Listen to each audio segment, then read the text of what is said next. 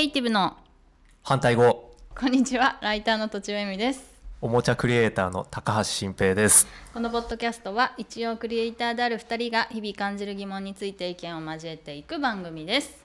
はい引き続き、えー、新平さんにえっ、とご登場いただいております。はいよろしくお願いします。今回のテーマは傷つきやすい人の世渡り術はい。についてお話できればなと思うんですが、はいまあ、新平さん傷つきあやすいっていうのを、は結構公言していると、まあそうですね。もう体も心も もう弱々しい。まああのそうですね。あの最弱のビジネスパーソンとまあキャッチコピーが。よくよく呼んでいただいて特にやっぱ不良っぽい人めちゃくちゃ苦手で、うんうんうん。それも昔からやっぱりその高校時代はカツアゲ、まあ、中学時代はまあちょっといじめっぽいことみたいので、うんうん。やっぱ怖めの人怖いんですよ本当に。だから今も狙われやすいんですか？いや昔は、まあ、この見た目ですからね狙われやすいと 思うけどだわから今でもはい。なんかよく言ったらもうはっきり言うとその金髪の人とかって、はい。もうそれだけでなんか昔のこととかなんか思い出してもう苦手ですよね。まあももちろん金髪で優しい人いっぱいいますけいどああみたいなやばいやつかもしれないみたいなことでそういうことがあったりだからなんですかね仕事での出会いでも、やっうんぱりまあ言ったら怖い人とか、はい。ちょっとまあ高圧的な感じの人って、はいはい。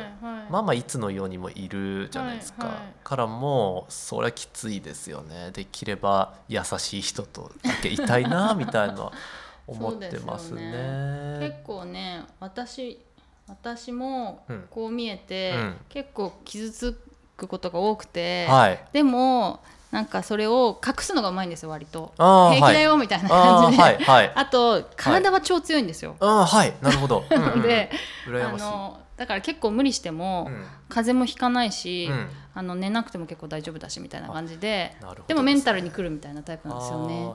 そうそう。なんか僕でも最初きっかけとして、うん。それで今なんとかやってるのって、はい。先に体を壊したことがあのラッキーな方向に働いたと思わうんです。なんか僕はその28歳ぐらいの時にはい。一回本気で倒れてはい。1年半ぐらい寝たきりになったんですよ。へー。でご自宅で療養してたんあですか？そうです。でまあその時会社もなんか1年間しか病欠はできないみたいなことで自動的に退職になったんです僕は1回。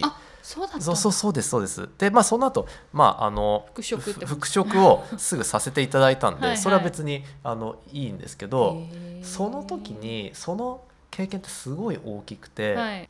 うん、すごく後悔したんですよ。いろいろ無理してきて、はい。えーやっぱり健康が一番だなと、うんうん。まあ、体に関してもその時歩けなくなったりしたから、うんうん。もうもう一回歩けたら本当に何ですかね本当に何です神様に感謝するみたいなぐらいに思って、うん。うんで運よくこんな元気に戻れたんですけど、うんうん。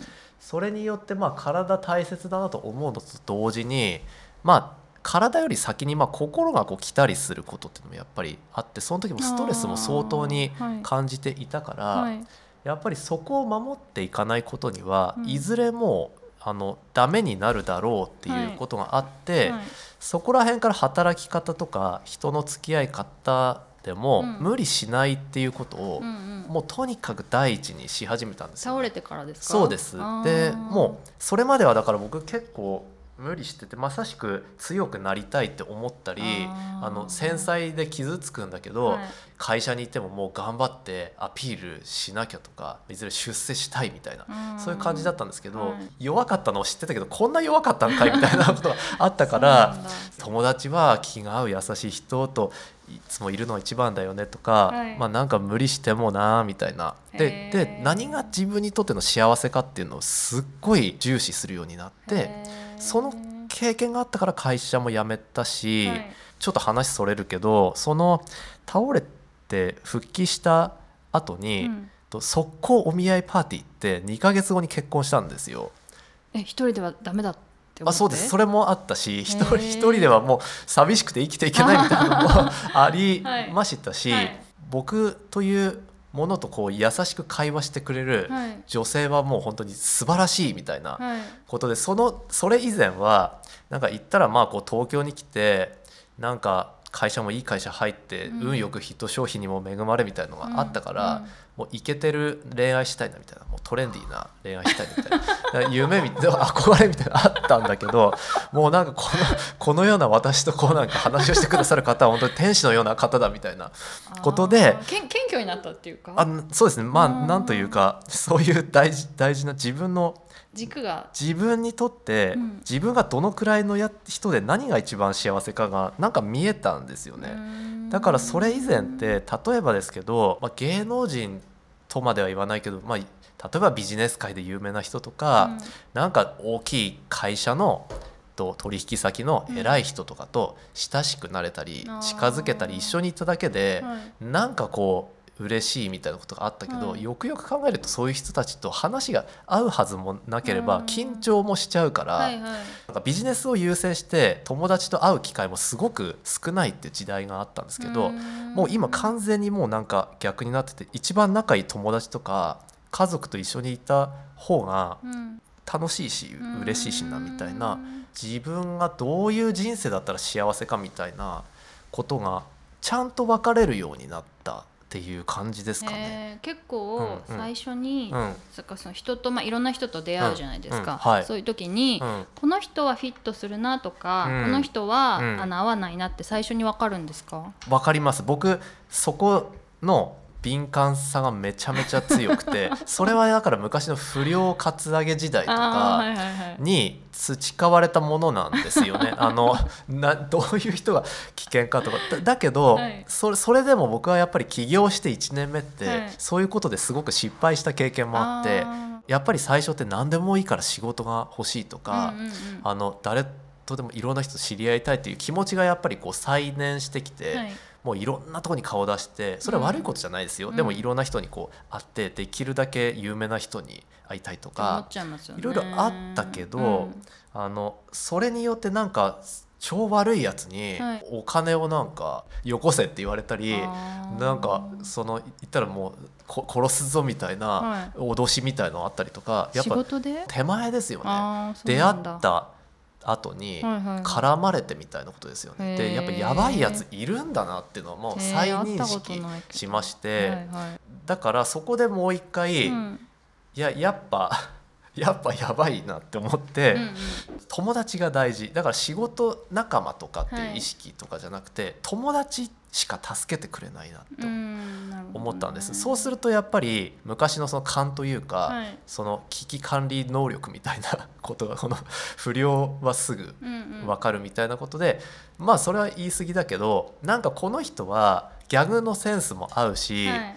とまあ、優しいしみたいなことってもうピンとくるんですよね。えちなみに、うん。私と会った時って、うん。コルクではい。何人かでこう、はい。会ったじゃないですか、はい。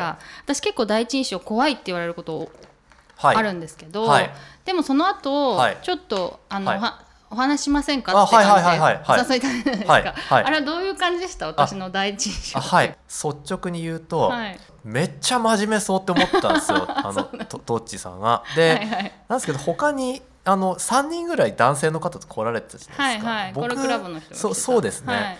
でなんかやっぱ僕そのビジネス上でうん。意外と男性より女性の方が仲良くなりやすいんですよね。だって女子の方が優しい人多いじゃないですか。まあ一般的にそうかもしれない。そう。です仕事で会うと特に。そうですね、はい。で男子ってやっぱり特にああいう場所に来てる方って、はい。もうあまあ別に男女で分けるわけじゃないけど、はい。熱い人みたいなの多くて。みんなでこうさあの、考えた新しく考えたゲームをやろうっていう企画だったんですよね。うん。そうそうそうですね。んんてってなるとやっぱまあトッチーさんかなみたいな。このだったらもう男子たちよりは 優しいだろうみたいな感じは。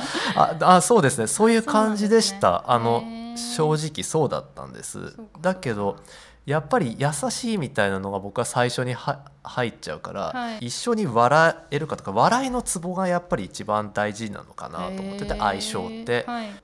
僕がシュールなこと言った時に受けてるか愛想笑いしてるかみたいなこととかね なんかだんだんね友達まあ見てるっていうかそうですね感じてやっぱり僕ちょっとその初めて会う人にはい。結構驚かれることもいまだに多くて、はい。前はもっとだったんですけど、はい。すごい真面目でなんかおとなしそうで、うん。な人かと思ったらすめちゃくちゃシュールだしみたいな、うんうんあのっていうことをよく言われるんですけど、うんうんうん。その時の反応とかで、うんはい。まあ、なんとなくちょっと相性合うなとか合わないかとかでなんかわかるんですよね。なんかなんか言ってもダダ滑りしちゃうみたいなこともあるわけですか？あありますよ。なんかもう本当にシーンみたいな。ありますあります。そうすると僕もう二度と会わないかなみたいな感じ？うーんといやーどうなんでしょうね。それはそんなにうん。でもそこまでシビアじゃないんですか？いや別にそれで嫌いになるなんてことはないです。僕は優しい人だったらもうみんないいんですけどだけどやっぱり僕焼き鳥屋が好きで、はい。焼き鳥屋に結構行くんですよ。みんななんか行きますみたいな、はい。その時点では別になんか仲良くなれそうな人とかだったら、まあ、別にそのなんか一緒に、うん。あの不良じゃない限り行くんですけど、はい。そこで本当に面白かったりしたら、はい。とかまあどっちかというとその同じものに対して毒を吐くとか、うん。悪口を言い合うみたいな、うん。ネガティブな会話になって盛り上がった時の方が仲良くなったりするんですよね。だだいたい結構今の時代って、はい。こう意識高い話とかになることって多くて、はいはい。まあそれそれももちろん悪いことじゃないし,うん。し仕事でこうやって頑張りたいとか、うんうん。何か新しいことをしましょうみたいな話ってあるんですけどそれよりも僕が今一番もう楽しい飲み会って、うん。なんか僕月曜日がもともと大嫌いで休み明けが。で,、ね。今そういう連載もねネットでしてるんですけど、その月曜が嫌なやつの会みたいなのがあるんですよ。へー。よ4人ぐらいで、はい。それもでも行っても年に12回とかしかなくて焼き鳥屋行くんですけど、うんうんそれも面白くてしょうがないんですよね。もうずっとなんうかん月曜日は最悪だってずっと言ってるだけなんだけど。そでもそれの方がやっぱ楽しいしなんかもう心が通じ合ってる感じも、するし。じゃあ結構はな、まあ優しいってことと、うん。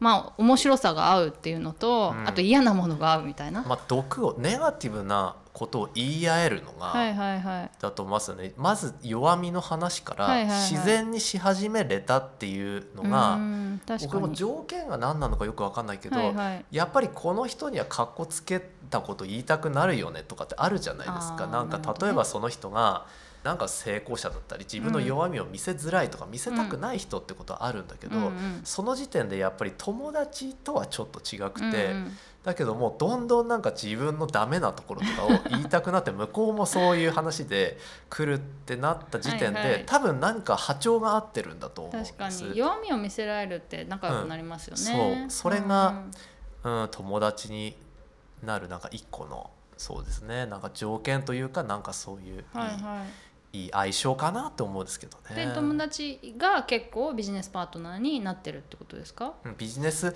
パートナーっていうかなんかと友達は、まあ、類は友を呼ぶ的なことで、うんうん。そこからなんかだんだんだんその会っていく人たちの中にこうなんか運命のその、まあ、お仕事のなんか仲間がいたりとか、はた辿っていくとあったりしますよね。はいはいはい。うん、だから友達とは別逆にそういう仕事とかお金の話ってあんまりしたくないうんかもしれないですね。うんうん。揉めたくもないし。なるほどね。ただそのつ,、つながりの中で見つかることが結構多いかなあってことですね、そうですそうです、ん。もう自分が仲が良くなれる人が分かってると、うんうんうん。そこから現れる人ってやっぱりそういう人で。にそうですよね、うん、そんな感じかな。こんな感じかな、うん。はい。なんだっけ？傷つきやすい人で渡り術でしたが。はい。以上とちおえみと。高橋新平でした。